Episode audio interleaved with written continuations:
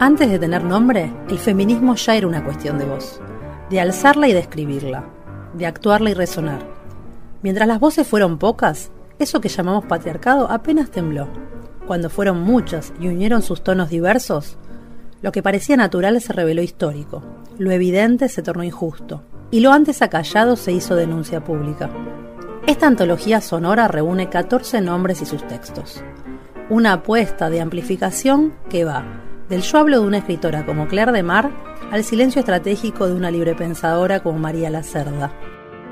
Detrás de estos nombres propios palpitan legiones, masas, grupúsculos, organizaciones, clubes, aquelarres, círculos de lectura, hordas. Desacatadas, las mil lenguas de la enunciación feminista no caben en ninguna revolución, la desbordan. Un movimiento de inúmeras bocas para dudar de los cierres y las burocracias, para agitar las secretarías generales y los comisariatos, para enrarecer partidos y sindicatos y habitar los aparatos de Estado con un ojo en la puerta de salida.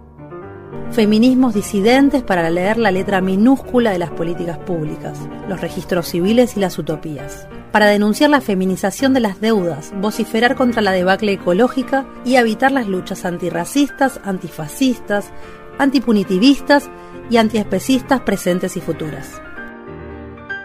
Se invita a escuchar estas voces en los gritos y en los silencios, porque en cada una de las puntuaciones apasionadas reviven los feminismos para la revolución permanente de la mismísima revolución. Esto es Feminismos para la Revolución. Joseph de Jacques, Universal. Año 2558. El hombre ha conquistado la anarquía.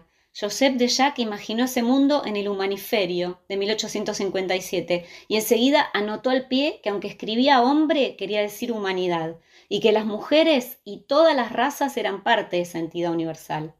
Había nacido en París en 1821, pero varios años en los Estados Unidos encendieron su odio a la esclavitud y al racismo. De Jacques se sumó a la saga de utopías del siglo tras su paso por las barricadas de 1848, cuando antes del golpe de Estado de Luis Napoleón Bonaparte fue posible creer en otra Francia, en otra Europa, en otro mundo. Con la derrota no encontró moderación, al contrario, desde el primer poemario lo suyo fue la revolución incendiaria, la pluma cargada y la crítica furibunda hacia los compañeros. Trabajador manual y sufrido hijo de una joven viuda que pagó sus estudios, comprendió la importancia de leer, abandonar los libros y darse la reflexión individual. Su poesía explosiva y sus diatribas afiladas lo llevaron a la cárcel, pero en el momento de romper todo, Joseph estuvo con quienes defendieron las imprentas. Detestaba ser discípulo o crearlos.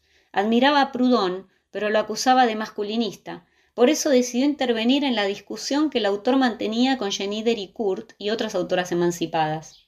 Había frecuentado los clubes femeninos y uno de sus poemas brilló en el periódico La Voz de las Mujeres en 1848. Con ellas había aprendido lo que señaló al patriarca en una carta pública. Usted es un anarquista medias. Allí habría acuñado el término libertario, como denominó al periódico en el que dio a conocer el humaniferio, relato muy leído en la Buenos Aires de otros años 20, gracias a una popular edición de la protesta. Tanto los debates como los relatos utópicos estaban atravesados por dos discusiones centrales. Por un lado, la construcción de un universal humano que garantizara la igualdad una suerte de conjunto imposible que nunca alcanza una versión definitiva y cuya definición es a cada paso una disputa política. Por otro, la cuestión de la libertad sexual, un terreno donde los principales discursos de izquierdas raramente superaron el imperativo de la naturaleza, el marco heterosexual, la idea de unos instintos que debían liberarse o regularse, el justificativo de la salud, la primacía de la reproducción y la delimitación moral. Así no debería sorprender que un hombre de espíritu libertario y furierista como de Jacques imaginara una sociedad utópica desconfiada de lo que llamó el libertinaje genital, donde se prescribe el secreto pudoroso y reina una libertad tan purificadora que llevaría a quienes la habitan a elegir el lazo sentimental y duradero por sobre la dinamita del amor plural. Algunos pasajes se acercan de manera sorprendente a las diatribas de la pornocracia, el libro póstumo de Proudhon, en especial cuando ambos autores relacionan los amores homosexuales y lesbianos con la temática de la degeneración, el vicio contra natura y el imaginario de Sodoma. Dicen que hacia el final de Jacques iba errante por las calles de París enloquecido, Quizás murmuraba para sí que lo utópico, en el sentido de lo imposible, no era volar o domesticar fieras como quería Fourier, sino aferrarse a la posibilidad de un universal humano sin diferencias, a un cuerpo apaciguado y a una sexualidad instintiva, binaria, heterosexual y esclava.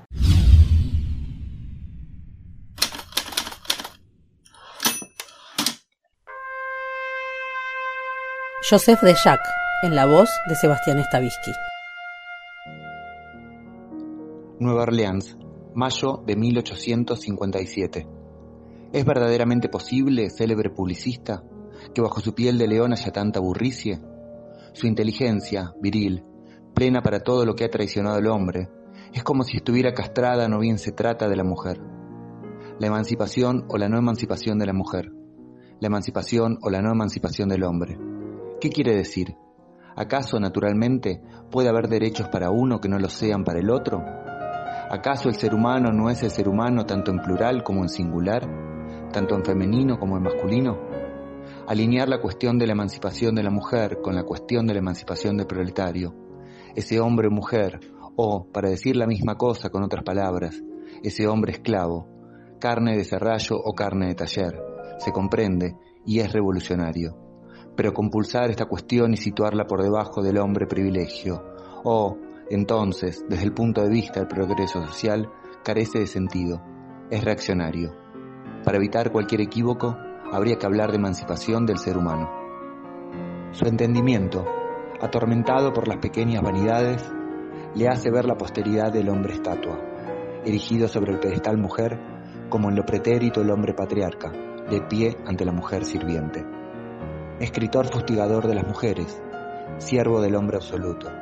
Usted, Proudhon Heinau, que tiene por látigo la palabra, como el laúd del verdugo croata, y parece disfrutar de todas las lubricidades de la apetencia, al desvestir a sus bellas víctimas sobre el papel del suplicio y flagelarlas con sus invectivas. Anarquista medias, liberal y no libertario, quiere usted el libre cambio para el algodón y las velas, y preconiza sistemas de protección del hombre contrarios a la mujer en la circulación de las pasiones humanas clama contra los altos varones del capital y quiere reedificar la alta varonía del macho sobre la vasalla hembra. Como lógico hecho a fuerza de usar anteojos eruditos, ve al hombre por el cristal de aumento y a la mujer por el reductor. Y no obstante, usted, personalmente usted, al servicio de la revolución, lo reconozco, ha asestado golpes formidables y certeros. Ha llegado hasta la médula del tronco secular de la propiedad y ha hecho volar lejos las astillas ha despojado de su corteza la cosa misma y la ha expuesto en su desnudez a la mirada de los proletarios. Ha hecho camino, se lo ha hecho hacer a otros. En ese terreno de la verdadera anarquía, de la libertad absoluta, existiría sin contradicción tanta diversidad entre los seres que en la sociedad habría personas de distinta edad, sexo o aptitudes. La igualdad no es la uniformidad. Escuche, maestro Proudhon, no hable de la mujer, o antes de hablar, estúdiela, vaya a la escuela. No se considera anarquista, o séalo hasta las últimas consecuencias. Sea más fuerte que sus debilidades, más generoso que sus rencores. Proclame la libertad, la igualdad, la fraternidad, la indivisibilidad del ser humano. Diga eso. Es necesario, dígalo con pasión, con genio. Fúndalo en bronce, hágalo retumbar, y habrá logrado mérito para los demás y para usted. Esta fue una producción de Miel de Arcilla Contenidos. Para saber más de nosotras, búscanos en las redes.